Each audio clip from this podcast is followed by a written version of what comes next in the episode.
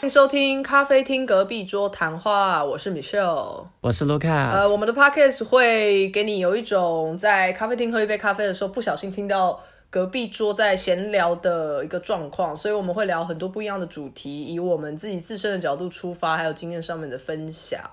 那哎，你今天有喝酒吗？我今天没有喝，我今天。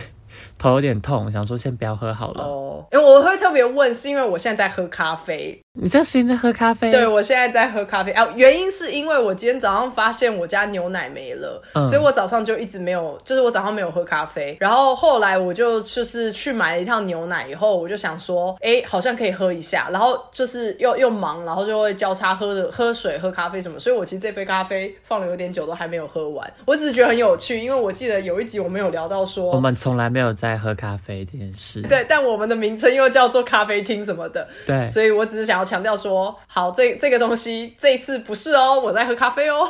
还是我去倒一杯酒算了，我刚刚倒倒一点点好像也还好。可是你不是说你头痛吗？算了啦，搞不好就酒可以治头痛之类的。少来，明就想喝。好吧，今天不喝，今天先不喝。好了，那我们就进入一下今天的本周琐事。那我有两件事，好，你先分享。好。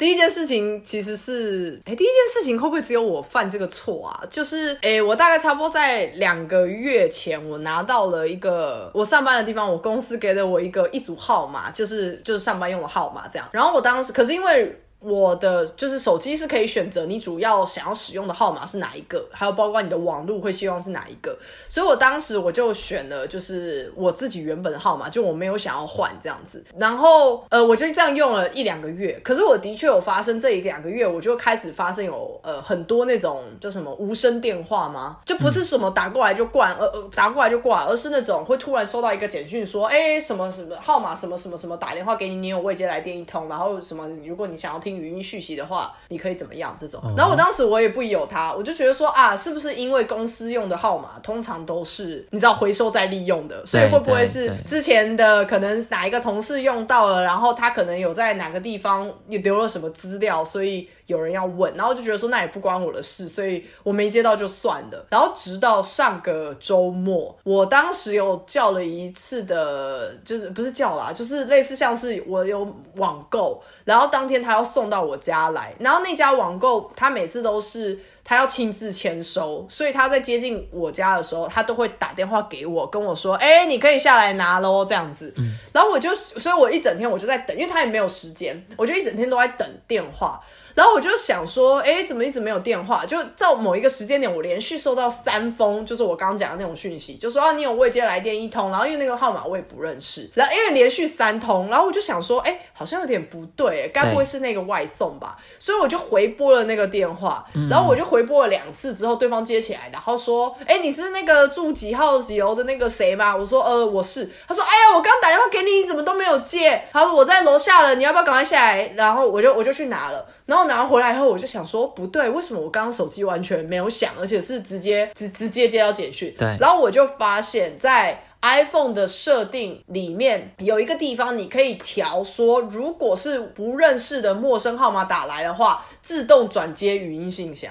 哦，我不知道这个功能呢。我也不知道，而且很显然的，我把它打开了。然后我就，你知道，我瞬间就是，你知道吗？就是汗冷汗直流。我想说，靠！所以我过去这两个月，我错过了很多很重要的号码吗？其实我是不是错过了很多很重要的电话？显然是啊。我然后我就瞬间觉得说，完蛋了，怎么会这样？然后可是，当然我我一我就先跟我我一些朋友讲，然后我的朋友就就安慰我说，哎呀，没事的，反正你也活了这两个月了，对不对？你也没有发生什么就是怎么样的事情，也没有人真的杀到你家来什么的。对对。然后我就想说，可是过去这两个月，就是我到底。错过了多少的那种感觉？对，因为不可能把大家电话号码都加到通讯录里面。没错，尤其是现在这个年代，你已经很少再记录电话了，因为你的朋友们都会打网络的电话给你嘛。可是一定会是只有一些可能比较正式啊，或者像我刚刚讲的这种状况，他可能只知道你的手机号码，他又要联络你的时候。对，我只能说这件事情，就是大家可能如果你在使用 iPhone 的话，你可以去看一下你的设定里面是不是有一个就是自动过滤掉没有，就是你未不认识的号码这个东西。那那你有没有把它打开？这样，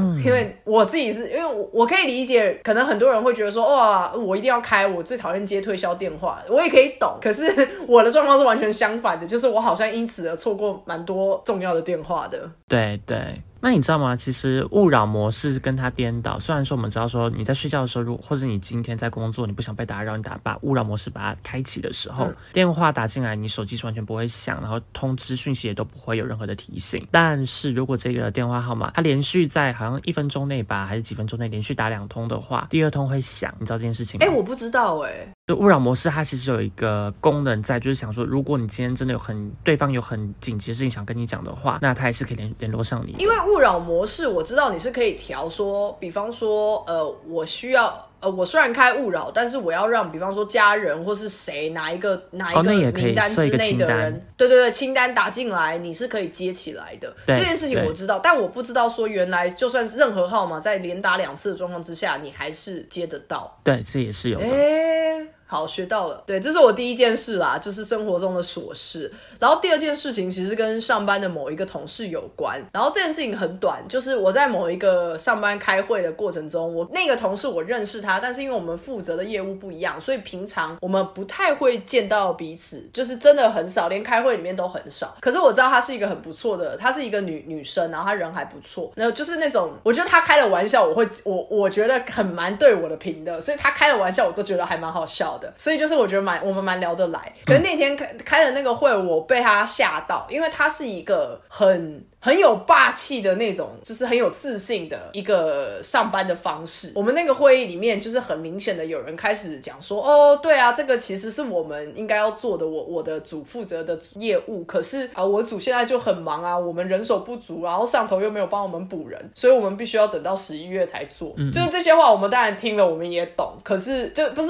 懂，就是我们也只是可能翻个白眼，在心里面觉得说：哦，对啊，话都给你讲啊，你就不要做啊。就是我们一定是我自己，至少。我本人我是这样子的反应，可是我这个女同事，她就直接用非常有魄力，然后非常有自信的话讲出来说：“我知道这个是事实啊，我没有要否定你，我也没有要质疑你说你们组现在很忙这件事。可是现在另外一个事实就是问题在这边要赶快解决嘛，那大家之间坐在这边就是要负责帮忙解决问题啊。所以你刚刚只是讲说那要等到十一月这件事情完全没有办法接受啊，而且你要搞清楚这就是你们组的问题，这是你们组的业务哎，那现在事情做不出来是。”是谁的问题？是你的问题啊！那大家来这边就是要帮你啊，但你完全没有展现出我们该怎么帮你，你是不是应该要讲个话？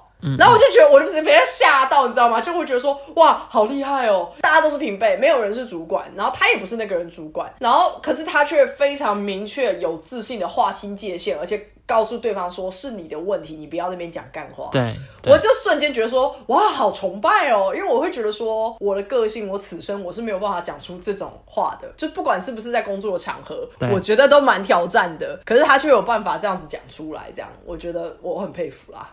依照我自己个人经验啦，我们顶多会讲说，那我们相遇到这个问题，我们大家就是一起把这个问题解决掉。我们可以一起看说哪个部门可以提供怎样的协助，但比较少会讲说，那这是你的问题，我们现在帮你解决这个问题，比较不会这样。只是我们都会把所有的部门都拖下来一起，也不算拖下来，就是真的是集思广益啦。希望有些部门不要这样装死而已。嗯嗯嗯，对啊，可以理解，所以我才会觉得，我我是被他吓到，我会觉得说啊，好厉害哦，怎么会有人讲出说这是你的问题，然后你讲的就是这件事情是无法接。受的就是这几个句子，我会觉得哇，我此生都讲不出来。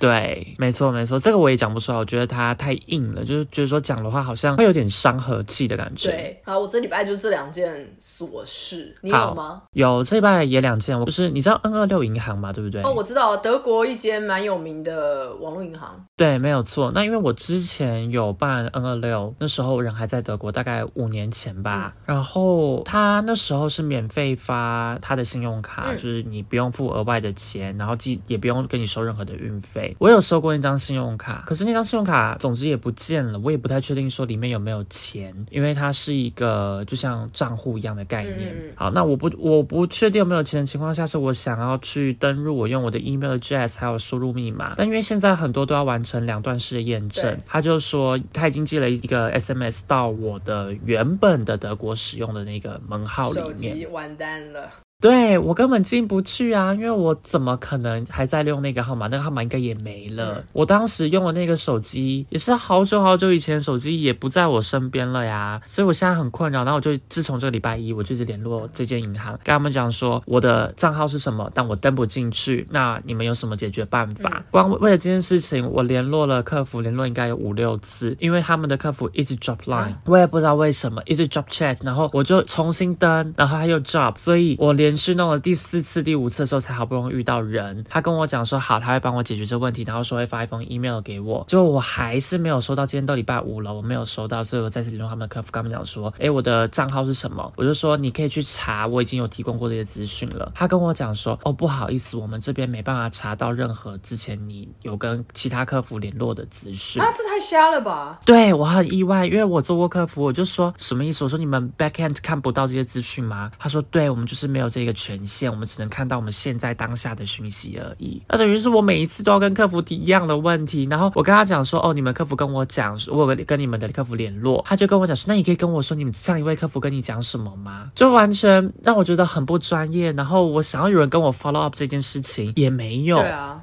可是这些网络的银行我可以理解，因为它其实主打的就是基本上不用跟人接触，但是也是因为你不用跟人接触，所以你需要找客服的时候一定也不是很专业。对，可是我会想说，它应该还会有一个相应的部门，可能会帮我转过去，然后会有一个邮件让我联络的，而不是一直找那个 online chat。然后第二件事情的话是，哎，我家附近开了一个 World Gym 世界健身房，那因为我本来也曾经是他们的会员。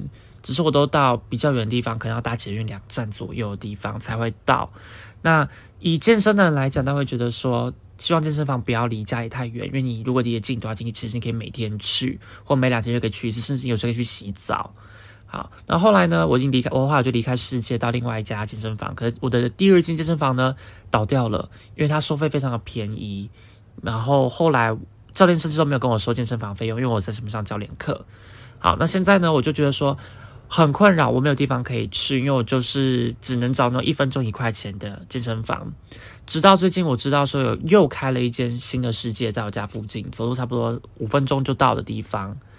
只是他们真的还是一样早诶，他们的会费一样不透明。我进去的时候，然后他们的业务就跟我讲说：“哦，如果你现在签两年的合约的话，每个月是一四八八元；签三年的合约是一三八八。”那我听到这个价钱，我觉得不合理。我跟他讲说，诶，我以前是也是你们世界的会员，我还是大直馆的，有游泳池的，是你们这个它是 sport 馆，你们现在是一般馆而已哦。那当时的会费的话是一二八八，你们这边怎么样？一四八八这样啊？他就跟我说，哦，你也知道我们内湖啊，我们现在内科，所以我们的地都很贵，那这都会反映到成本上，所以就是要一四八八这个金额。我就说你们这个远高出我的预算太多太多了。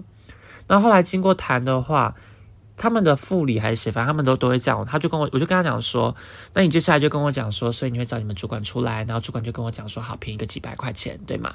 他就说，呃，对，但也不是只有几百块钱。我就说，哦，好，那我听听看吧。那后来我就签了合约了，我现在签了三年，然后每个月九八八的合约。只是健身房呢，它现在是预售的概念，那健身房都还没有盖起来。那我也是蛮期待的，因为在我公司附近而已，我公司走过去只要三分钟，非常非常的近。我觉得前面那个不是很欧诶，就是你前面不，你不是跟他说什么？哎，怎么这超出我预算？然后他的回应竟然是说啊，我们这边地板就比较贵，关我屁事。对我，我觉得说奇怪，因为这个价钱不是合理的价钱。因为我其实有去查过他们的价钱嘛，只要说大概每一间馆会是落在哪边的费用，我我个人觉得今天喊一二八八就差不多了，一二八八再往下降，所以我觉得九八八本来就是合理的价钱。他就是故意喊高，跟你说哦，我们本来是一六八八，下面一四八八。我听到一六八八的时候，我真的傻，我想说干。最好是一六八八这么贵，你当我就是完全没有运动过吗？而且我还跟他讲说，我曾经是会员，然后他还就是跟我讲一六八八，我就觉得很好了，算了。反正你现在也找到了，就是另外一个地方，还离公司比较近。哦，对啊，对啊，就是就是我有签拿九八八的那个，只是还没有开幕而已。哦，对，它就是离我家就是非常近，我走路从我家这边大概走过去的话八分钟啦，因为我走到公司十分钟、十一分钟左右，嗯所以公司就是在我家健身房，然后到公司的路上，非常非常近。还行还行。对啊，那我们就可以进今天的本周主题了。OK，没错，今天又是跟旅游有点关系的主题，就是我们今天要特别来聊旅游住宿这件事情。就是因为现在我们有很多种选择嘛，就是有饭店啊，然后民宿啊、Airbnb 啊等等等。那因为上一集我们其实在聊，就是一个人出去旅游的时候，我们有多少他碰触到一点说，哦，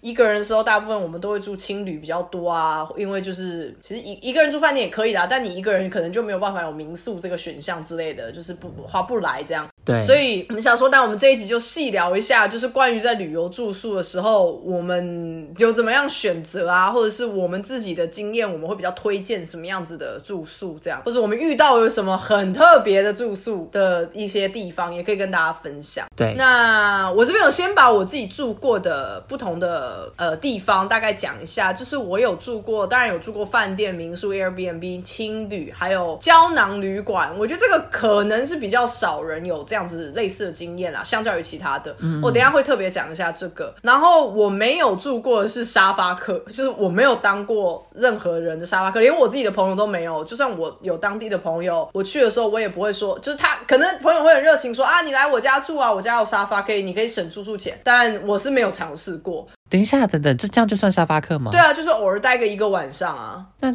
那我有哎、这样算啊。可是我我不太确定。就啊，对啊，我知道有一种是陌生人的家，然后有一种是，就是当然是女朋友一定也会愿意让你打扰，可能只有一两个晚上。就是我知道有人是专门走陌生人，我觉得那是另外一个 另外一个等级。对，我以为沙发客就是走陌生人的路线。但这两个我都没有，我都没有尝试过这样子。嗯嗯嗯嗯，然后我还有一个是我没有尝试过，但我很想尝试的，就是我觉得是近期几年比较流行的包栋民宿。哦，就是一大群人，然后好像就是中南部蛮多的，就是台南什么，我看台南好多，就是那种一整栋，然后都好漂亮，然后你可能有两三层楼。可是因为这种通常是你要四人以上去住会比较划得来，你当然你不可能一个人包栋、啊。对，你不可能一个人包，这太空虚了吧？一个人包栋会哭出来、欸。对啊那一定要四个人以上。我觉得大部分都落在六到十个人，我觉得是最理想。当然看他有几个房间，可我就觉得说，感觉好像很好玩，很有毕业旅行的感觉。所以我是希望，如果有机会的话啦，可能可以去尝试一下包栋民宿这样。然后我还没有试过，还有一个我现在突然想到的就是露营车。哦我没有露营车，就是在露营车里面，我有露过营过，可是就是帐篷，而且那也是什么国高中那种什么格数露营的时期了。对近几年来可能疫情吧，大家没有办法出国的关系，好多人都跑去露营哦，然后露营车突然变超夯的，我看好多人都在露营车，你知道露营车超贵吗？真的假的？我不知道哎、很贵哦。很贵，你可能一个晚上要一万块。你说那一台车租一个晚上要一万块，对，就是豪华露营车的概念，就不会比饭店便宜。所以就是说你至少要凑到五个人，觉得也没有办法塞到五个人呢，我觉得可能两三个人差不多。我没有去住过啦，但我有去查过这样的资讯，我知道说它非常非常的贵，天哪！那那那我在 IG 上面看到那些大家都有钱人，是不是？很有可能呢。哦，好，那就大概是这样啊。我我其实也蛮想试试看，如果是以一次性的人生体验来讲的话，我愿意付一次钱。可是如果它真的很贵，我可能我可能就会不想，或者是什么蚊虫很多啊，就是我去的那个地方蚊虫很多，或者是白早上起来很冷之类，或者是一起同行的人太雷之类的，我就可能就不会想要再去。哦，是但啊。我蛮想试试看。你呢？你的住宿经验是？呃，其实你刚刚讲的，我几乎都有住过，但我跟你差不多的经验就是我没有坐过露营车。我以沙巴克来讲，就住朋友家还蛮长的，因为有时候觉得说好跟朋友到朋友家去，可能看个电影啊，然后在朋友家过夜，也是有这个机会。其他我都有，嗯，哦，所以你也住过胶囊旅馆有啊。哦，那还不错哎。其实胶囊旅馆跟青旅还蛮像。对对对，可是胶囊旅馆没有那么普遍，你不是在每个地方你都找得到胶囊旅馆，对对，所以可能很多人没有住过。我的原因是在这里，不是说他有特别的的状况这样。对啊，那我这边我觉得有几个比较有趣的住宿的话，我这边有有三家，我觉得可以讲一下的。哎，其实我想先提问一个问题，在你刚刚讲了这么多的住宿的形态中，有饭店、民宿、Airbnb、沙发客这些中，你最喜欢的就不考量任何的预算，不考量任何的预算，哎，这很难呢，因为就算不考量预算，也会考量到你要去的目的地，哎。如果单纯不考虑目的地，就是只是以住来讲。OK，好，这样讲，不考量预算，然后我想要好好的玩这个那个地方的话，我会考虑饭店，因为它真的是完全不会出错，然后又会很舒服的地方。我所谓的完全不会出错，就是它所有东西都一定会有，对，就是它不会出现，比方说没有吹风机，或是你要去借，或者是呃不干净，就是我觉得这在你如果是。当然，因为你说不可能预算，所以如果假设好五星级饭店，基本上这件事情绝对不可能会出现。那你就可以好好的放松，即使你都玩到很晚，但你一回去以后就倒头就睡也没关系。但是他会把你弄得非常好，所以不可能任何预算的话，没错，我一定会选饭店。没错，而且很齐全。可是当然啦，就是还是有很多要考量点，比方说你跟谁一起去啊，你的预算考量啊，去的目的地是哪里啊，或是离你隔天要去的点最近的住宿是什么。对对对对，同意。你呢？你最喜欢的也是饭店？我当然住饭店啊，因为我我很爱，就我个人的其中一个嗜好就是去住饭店，然后去拍照。他去拍照，可是你要拍照的话，不是应该要去住很漂亮的民宿或什么的吗？我大部分都是住饭店，就是去拍它的设施啦。可能像先从房间开始，房间、浴室，然后再拍健身房，还有大厅也会拍。那如果有酒吧的话，也会拍进去。那可是饭店，如果是我们以五星级来讲，其实房间都长。差不多，有什么好拍的？嗯，不一样哎，风风格会不同。有一些的话是你会看起来配色是不一样的。像以万豪其中有一间来讲，它就是里面整个是很多彩的地毯，然后还有它的浴室的毛玻璃。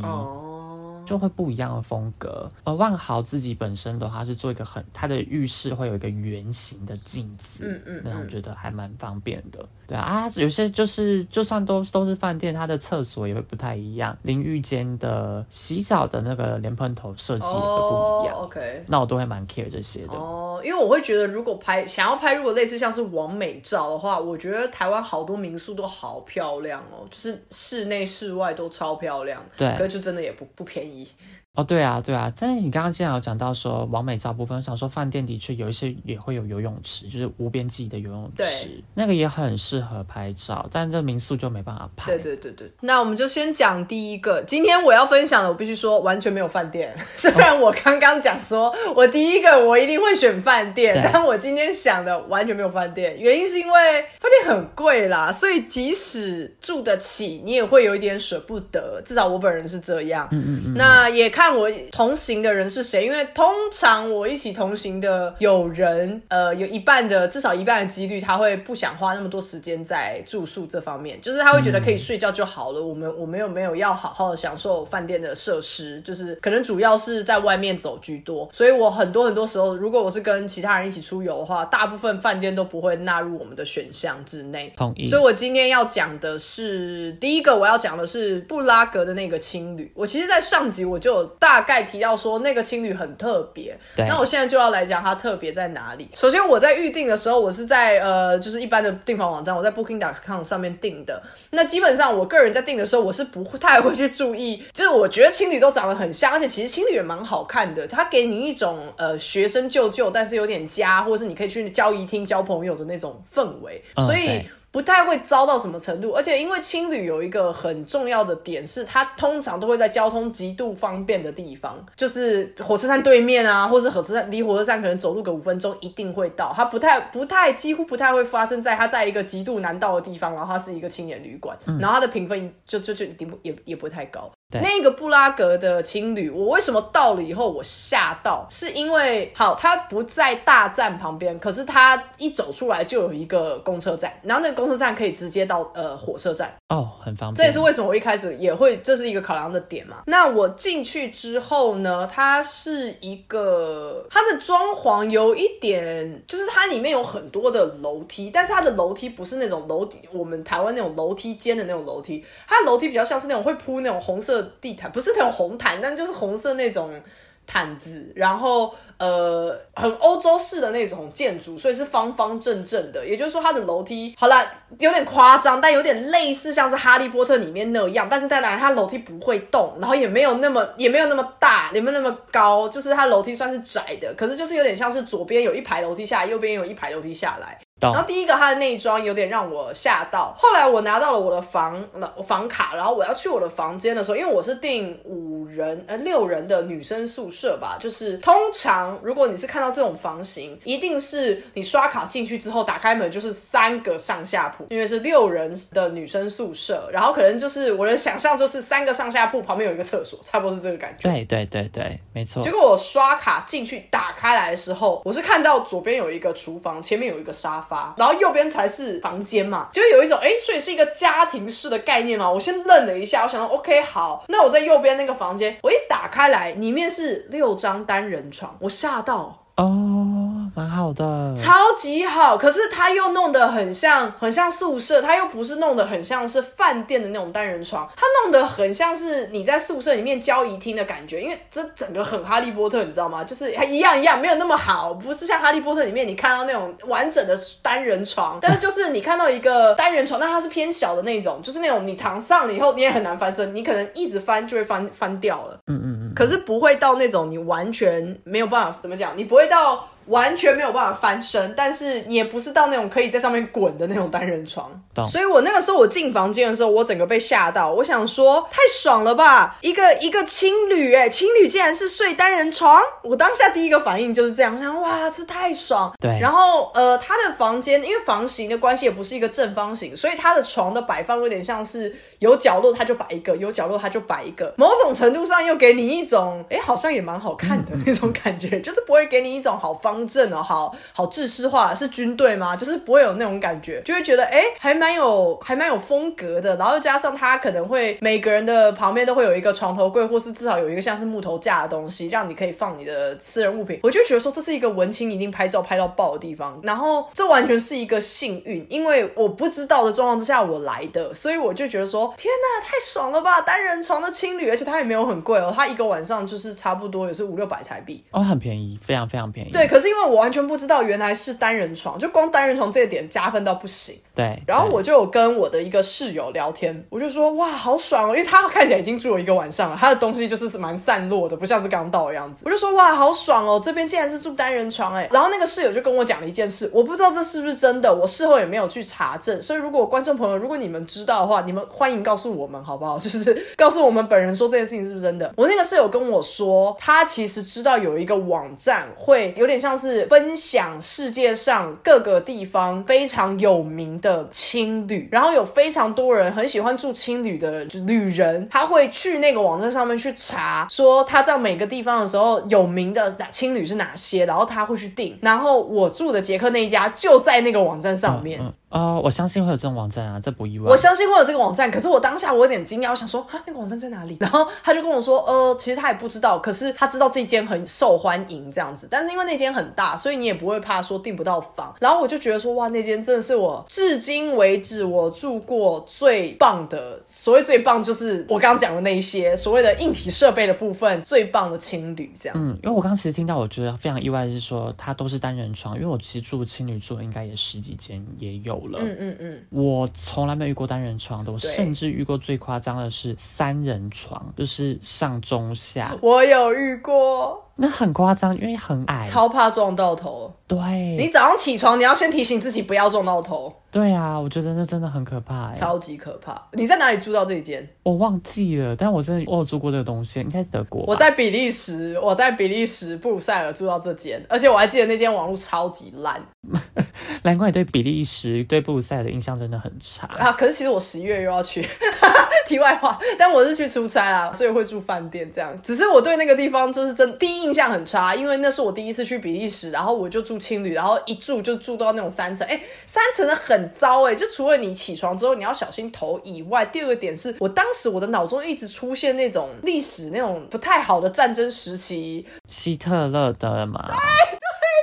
我不想提那个字。我跟你说，我也是。我那时候因为我去看过集中营，对，我知道集中营的床就是那样子，然后位置都很小，压迫感超重。对啊，其实也没有到很便宜啊。我觉得说，如果你这种床三百块、四百块才合理，可是我记得印象中这也不是这个价钱。好了，我必须要承认，没有我们形容的那么糟。它的那个三层糟是糟三层没有错，但是它其实那个床，至少我住的那一间，它不是什么铁架，它还是木头的。我住的是铁架，哦，干好糟！我这边是木头的，而且又加上我蛮幸运的，应该说有一些青旅，就是我觉得是看每一家青旅的规定。呃，如果你是没有住过青旅的人，那我现在跟你说，如果你订个地地方是青旅的话，你可以试试看提早一点 check in，然后你再放完东西以后你再离开，因为有一些青旅是先到先选位置。你如果是那一间最早到的，你可以先选位，但我也遇过有些青旅是他已经帮你安排好，你就是什么六号床，你一打开门你就要去六号。是可以跟他沟通哎，就是你到现场时候跟他讲说，哎，我我比较喜欢睡上铺，我比较喜欢睡下铺，比较喜欢靠近。可以可以可以，所以这是为什么要叫大家提早到？就是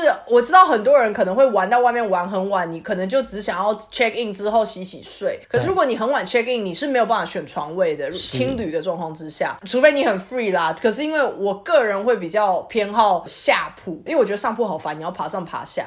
所以我当时住比利时的这个三层的这件事情，我当时很早到，所以我就是直接选最下面。我就觉得说算了，那已经是最好的一个了，因为我觉得中间超级无敌惨，上面第二，所以我就觉得说还好我很早到，所以我就选的是最下面的那个下铺，那我只要小心头就好了。对对，就这是一个小小的东西，就是如果你是没有住过青旅的人，然后你第一次体验青旅的话，我是奉劝大家最好早一点到，因为你可以选床位。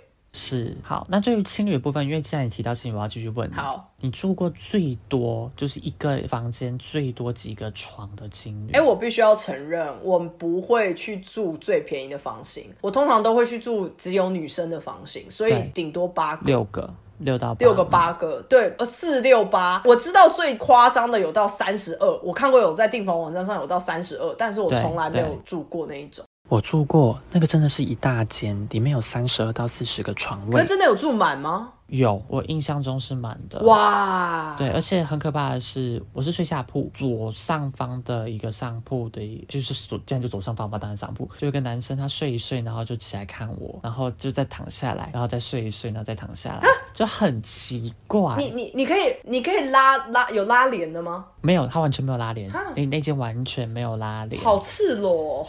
对，然后就一直看，我觉得不舒服。我想说，你要看你就直接一直看，我可以给你一直看，你不要就是躺下来，然后再再起来，再躺下来，再起来，这样很奇怪，好恶心哦！我觉得很骚扰哎。对啊，然后以情侣来看的话，我自己也是觉得说睡下铺是比较舒服。嗯，OK，好，这是我第一个，然后我要讲的第二个也是情侣。但这个青旅是，我觉得有各有各的特色。这个青旅是我在日本的广岛住的青旅。那呃，我那个时候也是一个人旅游。那我这个青旅呢，它的分数非常非常的高，可是很难订。它的房间数量非常的少，床位很少，女生只有八个床，男生八个床，就它只有两间，嗯，超少的。所以它一个晚上只能只能容纳十六个人。然后因为它评分实在太高了，我就觉得这太不可思议，我好想住。所以其实我当时我去玩，我会。会在广岛待两个晚上，可是我只订到了第一个晚上，所以我后来第二个晚上我去住了另外一个地方。但是我就觉得说，我真的太想体验了，为什么它的分数可以这么高？然后因为它的整个看起来又很漂亮，这样我就订。后来我去了以后，我知道为什么它可以这么高，而且那个地方真的好棒，就是其实是离呃火车站出来要大概走差不多十五分钟，而且那十五分钟是住宅区的十五分钟，所以其实是蛮安全是安全啦，但就是不是那么热闹的地方。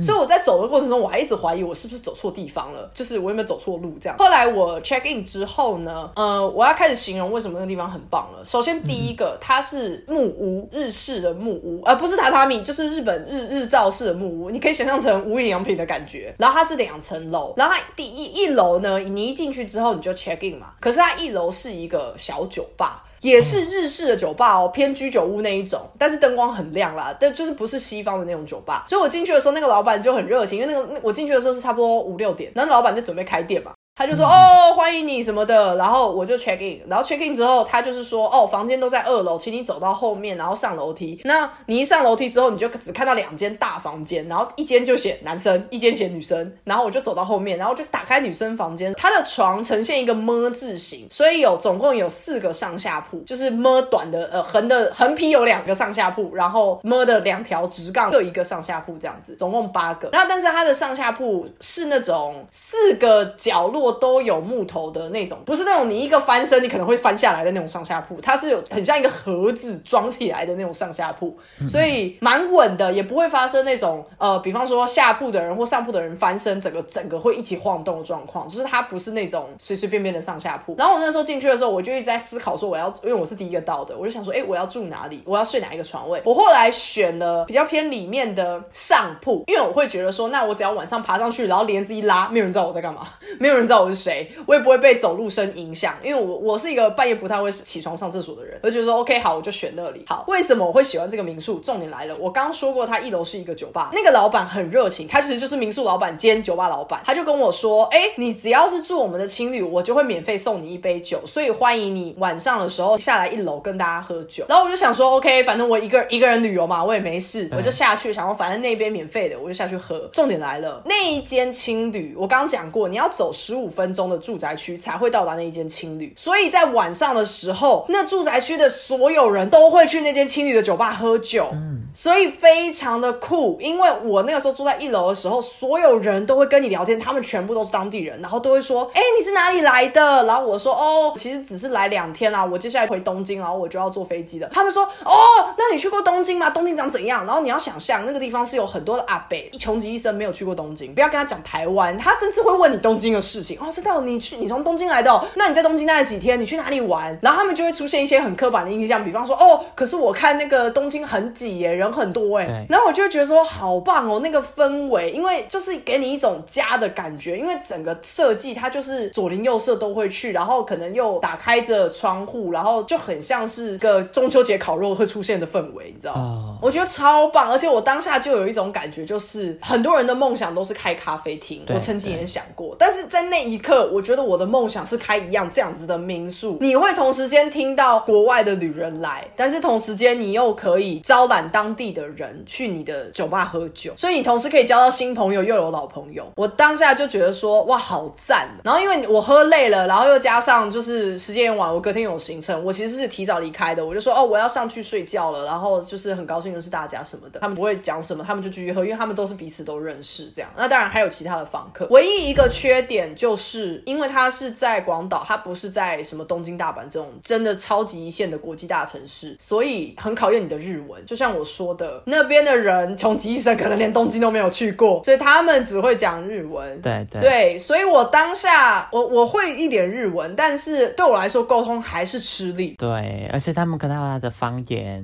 因为他们他们就是就像你说的，他们会有他们的口音、他们的方言，所以我日文本身就已经没有在那么顺的状况之下，还要去听，还要习惯他们的讲话模式，其实是蛮累的。但我同时之间也会觉得说，如果我日文很好，一定会更爱那个地方，因为你会听到好多当地的事情，或是他。们的想法是什么？他们怎么看一些事情之类的？对，所以我我之所以会那么推，是因为它的呃地点，再加上这些额外的 bonus 的东西啦。对，青旅本身，比方说床，我刚刚讲过，或者是它的洗澡，或者是其他的那些东西，我觉得就就没有什么太大的特别之处，跟跟前一间不太一样。这样，但是整体的氛围还有它的我觉得很棒。嗯嗯，你那边是不是也有列青旅啊？还是你的青旅没有在你的范围之内？有，我有列青旅，但其实我刚刚有想到。说青旅对我来讲最大的缺点就是说，我很讨厌有些人半夜可能两三点回到房间，然后是用甩门的方式。哦。你有故事要讲吗？我有故事，但是不是关于门的故事啦。没关系。故事的话是，就是我在台南住的时候，我遇过一个很可怕的一个经验。我想请你帮我念，因为我现在我怕被我爸听到这一句。你帮我念大叔后面的那一句。我来，呃，大叔。好尴尬哦！大叔全裸对我打手枪，没错，这件事情真的超可怕，非常非常的惊悚。就我们那间其实品质很好，你有看过的照片？嗯嗯嗯，很新，有翻新的那个情侣，然后还有电视，然后也可以插耳机的，就整个是一个非常 fancy 的一个情侣。但是它价钱比较高，一个晚上一千块。以台湾的价钱来讲，通常可能一个晚上七八百块就差不多了。那这间是一个晚上就是平均就是一千。那天晚上没有很多人，我记得只有三个。三个人入住，因为毕竟疫情期间，我进去之后就看到有一个大叔，他就进来，他就一开始先脱衣服，后来脱裤子，然后全脱光，然后在我面前晃来晃去的，就假装把这衣服放到柜子里面去锁起来。然后呢，很可怕，因为我就是在戴耳机在看影集，我就觉得说奇怪，因为他就走走从我面前经过之后，又回到他床位。好，我就看影集的时候，我想说，哎，奇怪，感觉好像一直觉得余光有瞄到东西，越靠越近，他就真的越靠越近，走到我旁边来，然后就是做了那件事情，就是刚刚标题所说的那件事情。哎，这个可以被告哎，可以，但是因为我房间没有监视器，所以没办法举证，对吧？因为毕竟，如果你今天房间有监视器，你不敢住，那不然就是你要拿起来拍了。我也没有再多看他一眼，我只我就露出一个鄙视的表情，因为不大，然后又恶心，是恶心啊！但是你的第一个反应竟然是哦不大。就我是觉得他人恶心哦，这个我同意。就是他整个人长得就不舒服。然后呢，后来因为有其他人又入住，有人去找了青旅的柜台，请他们来帮忙调温度。那这个大叔呢，是每次只要有人开门，他就会跳出来，就全裸的跳出来，从他床上跳出来。然后呢，刚好就有人，他是不是铺路狂啊？是，他是。然后就有那个情侣的来调温度的时候是女生，他就从他床上这样跳出来。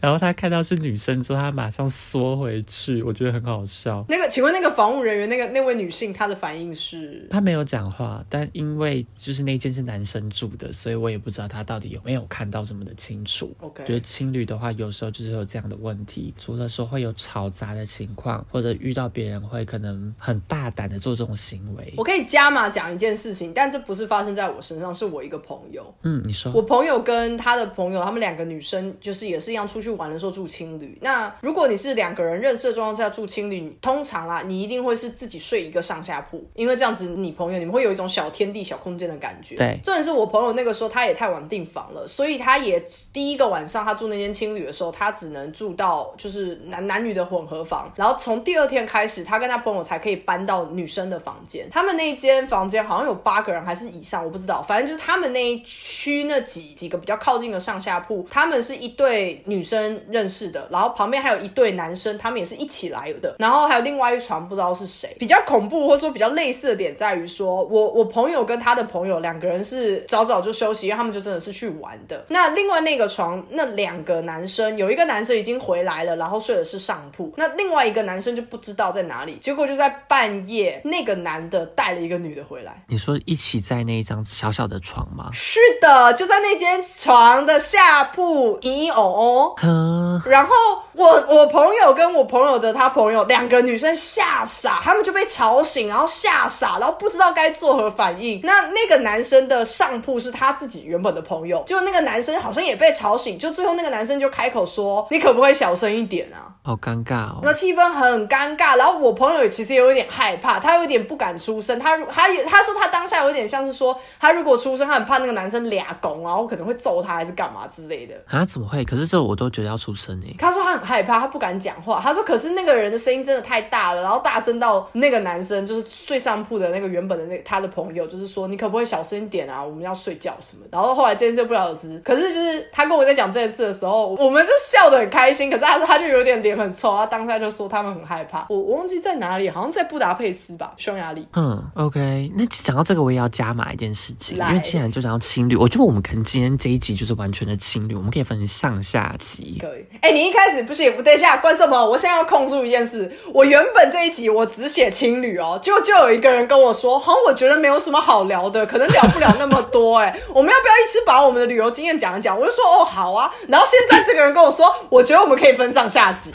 对，因为我刚刚发现说，哎，我现在身份上面写的东西都没有讲到，就是讲到情侣的部分。对呀。其实超多事情可以讲了，好不好？情侣就是你会一直遇到一大堆怪人跟陌生人的地方，所以情侣才有它的魅力在啊！我要分享的事情是说，我朋友因为我们一起去北欧玩，一群大概六个人吧，然后其中就有一对是情侣，我们六人就刚好把一整间情侣包了下来，哦，好爽哦！对，但是我们刚好在挪威，挪威超贵，跟大家讲一下，挪威的情侣没有很便宜，我记得一个晚上要四十欧元嘛，以单人来看的话，其实真的非常的贵，很贵耶，四十欧在。一些比较价位没有那么高的，比方说像捷克，我刚刚提到的，如果是去布拉格，四十欧搞不好可以住到一些商旅了。对，因为其实我看德国的基本上十五到二十欧左右，就已经是两倍的价钱了。那总之呢，这一对小情侣呢，一个女生她偏偏要睡觉的时候，她就跟我们，我们明明在同个空间里，我不知道她是故意放闪还是怎样，她就爬去跟她男朋友一起睡觉，很莫名其妙，就为什么要这样子，我真的不懂哎、好烦，我我好想插播，可是这跟情侣没有关系，这很像以前大学宿舍的时候，会有人偷带男女朋友回来。嗯嗯嗯嗯，这明明是不行的。好了，我知道了，就是其实严格来讲，这个规定也有待商榷。就是如果你情我愿，什么大家都是成年人的，怎么样？但是大部分的大学的宿舍还是会有女生不能，女生可以进男男宿，但男生不能进女宿的状况对。可是就会还是会发生男生就是小小偷偷的进女宿，然后两个人就会躺在床上那边聊天，是也没发生什么事，可是其他女生就会觉得很烦啊。是对对对。那我问你个问题，那假设今天这个女生她带女朋友进宿舍呢，或是男生带她男朋友进宿舍呢？就是你要带谁，我觉得随便，不要这边给我上下其手，嘤嘤哦哦。没有那种，可能就就聊天。那我觉得没差，可是聊天也一样，你不要聊到什么三更半夜，人家都在睡觉，你们不要一直聊啊。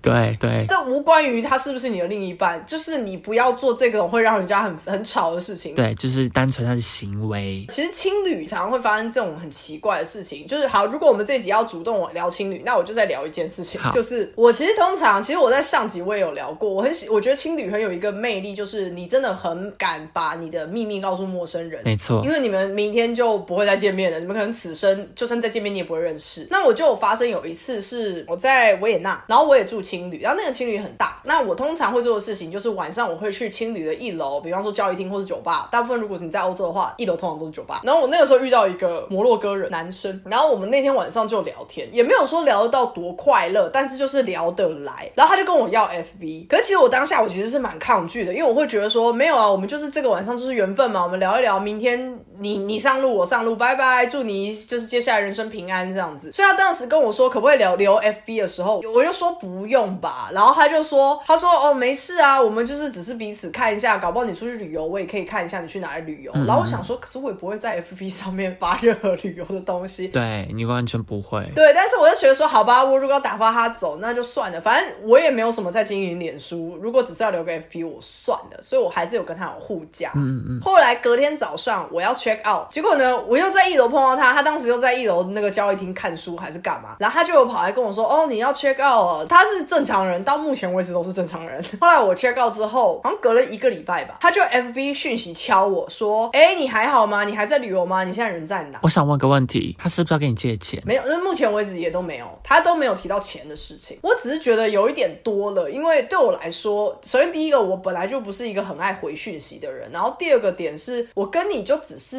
那一个晚上聊的还 OK 而已。对而且我们也没有聊一些奇怪的东西，我们其实就只是聊说，哎，你怎么会来这边玩啊？啊，你平常住哪里啊？你在哪里工作啊？怎么样？就聊一些很第一次见面会聊的事情。对然后我就我就我忘记我有没有回他，反正我就就又又放开，就算我有回，我也只是回一次而已，我就没有再管。就好像又在隔了差不多一两个月吧，他又在传一样的讯息给我说，哎，那你最近还好吗？你还在旅游吗？你在哪里？那我就想说，太诡异了吧？就是所以你是交网友的概念吗？就是我我不懂，就是我们真的没有那么熟哎、可是他又没有什么太奇怪的意图，但我又有点防备心。我觉得听起来他好像就是觉得说跟你聊得很聊得来，然后想说关心一下，知道你的近况。对，我觉得他可能也没有恶意，只是我会觉得防备心就上来，因为我会觉得，呃，我对他也没有意思。就如果他是一个超级大帅哥，我可能会愿意，哎，搞不好可以怎么样？但我对他也没意思，所以我就觉得，哦，就嗯，就这样。而且我就觉得说，我上一次都已经给你就是铁板踢了，我都没有，我我我没有很很表示和热情，你应该就要打住了。结果他竟然还这样，可是他好像后来好像又再隔了一年，他好像还有再再密我一次，但就就就这样就结束了。我记得是三次，嗯嗯嗯，但是我们现在还是一个连友的状态，但是我也忘记他的名字了，所以如果我现在要搜寻他的账号，我可能也没有办法一时之间 搜寻出来，就是一个小故事啦。嗯，青旅真的是可以有很多故事哎、我觉得可以诶，因为其实我住在每一个青旅，我现在仔细回想，我其实都可以明确的讲出我在那个青旅遇到了哪某一个哪一国人。对我刚刚也在想这件事情，因为我刚刚在想说，我还有住在哪边青旅的时候，我想到我住在阿姆斯特丹的青旅，然后我们那一天就大家一起聊天，很疯狂，是大家到 bar 里面去喝酒，然后到处找大麻。哦，对对，呃，也也是小科普给听众，大麻在荷兰是呃，你不要抽太过头，或是你不要吸带过多的话是合法的。软性的，对，它是软性的，只是很多人会以为就是抽到烂都不会受罚，其实也不是那么夸张，只是荷兰政府蛮宽松的。但硬要讲的话，如果你是硬要问我法律规定的话，我记得没错，它好像是你如果携带超过一个功课数，还是可以被罚钱，就警察查到还是会被罚钱。但是抽大麻这件事情本身是合法的，而且理论上你要在 coffee shop 里面，对，呃，荷兰的 coffee shop 就是大麻店的意思，它不是可啡。如果你要喝咖啡，要去可啡哦。对 就是如果你是在路上遇一个荷兰人，你跟他说哪边有 coffee shop，他可以指引你，但是你去以后是买大麻的地方，是买不到咖啡的。对，然后上面会有一只狗的图案，对对对对对，就是一个小科普、小尝试。所以刚刚 Lucas 讲的这些，他是没有犯法，他没有违规，他是在合理的地方。啊，好，你继续而。且其实我也没有碰这个东西啊，但我只觉得说蛮有趣的，说哎大家一起聊聊，然后还一起去找大麻，就觉得蛮特别的。对对对对对，可以理解。是好啦，其实今天莫名其妙也聊了一个小时，虽然我们原本也没有想过光聊青旅就可以聊这么久，因为我们彼此其实还是有很多其他的东西要分享，包括我前面其实在介绍的时候，我有说过胶囊旅馆这件事情。那就在下集，就是也是也是上下集，就是在等一下，可能下个礼拜你会听到我们在其他地方，就是其他的住宿的场合，我们发生或是我们想要推荐一些什么样的事情，这样。那只能说这一集专聊青旅可以聊那么久，我觉得可能也只有青旅吧。就像是卢卡斯说的，其实青旅是一个很有魅力的地方，因为你真的会遇到很多各国的人。呃，台湾可能不一定，台湾我不确定。台湾的很少在聊天，啊，这样很无聊哎、我遇过一个，我现在仔细想想蛮好笑的。那个青旅应该是福冈，日本福冈。然后，好，观众朋友不要，现在我知道听到现在，或许你会一直质疑说，为什么两个人这么有钱？那为什么一天到晚可以出去 出去玩？我们有机会再来聊这件事，但我们其实不算是一直飞来飞去的人，我们不是，我们只是因为刚好有一些际遇，有办法在。一个地方停留久一点，这样好，我我我我们就先跳过。我在日本福冈住的那个青旅，然后一样也是女生房，然后我记得很清楚，但这个故事超短的，就是因为它是女生房，然后我一刷卡一开门的时候就有女生尖叫，然后我就吓到，然后原因是因为他没有料到有人会进去房里，所以他其实刚洗澡完出来，然后他是裸的那。是他自己的问题呀、叫屁啊！对，那是他自己的问题。可是因为，可是哦，我可以理解他就是吓到，想说啊，靠腰怎么会有人进来？我可以理解。可是我当下我也被他吓到，好不好？我只不过是开门进去而已。我突然听到女生尖叫声是怎么回事？因为我开门开到一半，她就尖叫嘛，然后我就说怎么了？然后我那时候先讲日文怎么了？然后里面的人就是因为他是美国人，所以他就用英文说哦，对不起，我现在还在穿衣服。然后我想说这这这听起来好奇怪哦。然后我就转英文，我就说什么意思？你你为什么现在在穿衣服？然后他才解释。然后我就说那我可以进去了吗？他说那你的呃，干你又不又开黄腔？我说 我说 Are you naked？那我可以进房了吗？然后他就说，呃，等我一下。然后所以后来我进去之后，我就有跟他聊了一下，这样，因为就是他是美国人，所以我如果用英文跟他聊天完全没有问题，这样。所以我们就聊了一下。然后那个人也很奇葩，因为 check in 时间是下午四五点，然后结果他竟然在洗澡。我想说，好怪的时间。然后他就跟我说，哦，没有啦，反正就是他也是参加了一个什么专案，然后他要去福冈那边待，好像待两个礼拜，所以他会住在那一个那个青旅两个礼拜，所以他已经住了，那已经是他第一个礼拜要住完。然后我就说，那你是来上班吗？还是你是来呃怎么样？就是不知道交换学生之类的东西吗？你是学生吗？还是你上班族？然后他就跟我说，哦，也没有啦，我们我算是学生啦，我们来这边。我想说，嗯，什么叫算是学生？然后一样啊，这个时间点你怎么会在这里？然后他就说，哦，没有啦，我就是想说，反正今天的课程也没什么，我就不想去啊。然后他就一直反正就是翘课，然后待待在青旅里面，他也没有想过要出去走走。然后我就说，我就我后来我隔天我出去走走，我回来以后他又在待在那边，我说，哎，那你今天有出去吗？他就说，哦，没有，我就出去迟到一下，吃个饭而已，我就回来了。然后其他时间我都待在这。我想说，我自己没有遇过这么宅在青旅里面的人，到底在干嘛？我也很少遇到这种，他可可能就是单纯想要一个空间。对，然后我就觉得好啦，很奇葩，我不懂。可是真的，我可以理解西方世界的人比较我行我素，他也不 care 说他要不要利用时间出去玩，他就觉得我当下我想这样就这样。然后在福冈是一个很多韩国人的地方，我们那间青旅那一间房间有八个人，只有他是美国人，我是台湾人，其他全部都是韩国人。他们都用韩文在讲话。对，可是他们没有，他们彼此都不认识，所以他们也都超安静。哦，但我以为他们会想说会互相聊天之类的。没有哎、就好安静哦。我觉得亚洲的青旅其实真的很无聊哎、对，真的很无聊，大家都是就是早早回去洗澡，然后睡觉，然后就在自己的床上划手机的那一种。但是我有问一个韩国人啊，这边是一个小知识、小小故事吗？为什么会有那么多韩国人在福冈？是因为他们跟我说，釜山，韩国的釜山跟福冈非常的近。就如果你现在打开你的 Google Map，他们非常的近，所以有一天都有好几班直飞的飞机，然后也很便宜。所以对他们来讲，他们很多在釜山那边的大大学生，如果想要出国玩，但是又不想要去太远的地方，就会飞福冈。这也是为什么超多韩国人，我在福冈那边遇到超多韩国人，我连去参观一些景点的时候，他们甚至在景点会有韩文，就是没有中文，就是会出现日文、英文、韩文的那种状况。然后真的，甚至连那些可能站在旁边的那些在当地负责的那些导览人员都会讲韩文，有些都会，就是因为太多韩国人去那边旅游了，然后又很便宜的关系，所以就是一个小小的知识。我也是去了福冈，我才被这么多韩国人吓到这样。嗯嗯嗯，OK，那也给大家一个小知识，釜山就是所谓吃素列车的那个釜山。对，就是那个釜山。对，你知道釜山的英文是什么吗？它的韩文是 Busan 吧，所以我猜英文是不是也是对，可是为什么是不？啊？什么意思啊？韩语发音啊你？记得我们上次有讲到吗？因为韩文中没有 F 的音，哦，对对对对对对，他们好像是会念 F 吧，F 之类的，不会有 F。他们 F 好像直接会念 B 的音吧？哦，真的假的？哦，那真的差蛮多的，对吧？所以就是对，就是 Busan。我知道，我知道韩语是这样发音，所以我猜英文应该是直接这样用。对，B U S A N。OK，你知道吗？我刚刚想到青旅最后一个想要提的就是说，我曾经在青旅里面教过课，哎，就是家教，哦，吓我一跳！你你的课是课程的课，不是不是客人的课。不是 我刚刚课程的课。我刚刚想说，我刚想说，我们前面聊了很多什么铺路狂啊，然后又聊到一些什么 什么笑死你偶偶，然后你突然你突然爆出一个，其实我在那边教过课，我想什么啦？我很震惊的。我的意思是说，我曾经在那边 家教过，为什么因为我家曾经有施工大概十天左右的时间。啊？对对对对对对对，对，然后那时候我就狂去住青旅，我非常推它。它虽然倒掉了，但我那时候住太空舱 Space Inn，我觉得这间非常的好，就在你以前打工的补习班楼下。OK，好，那就是在南洋街那边，大家可以自己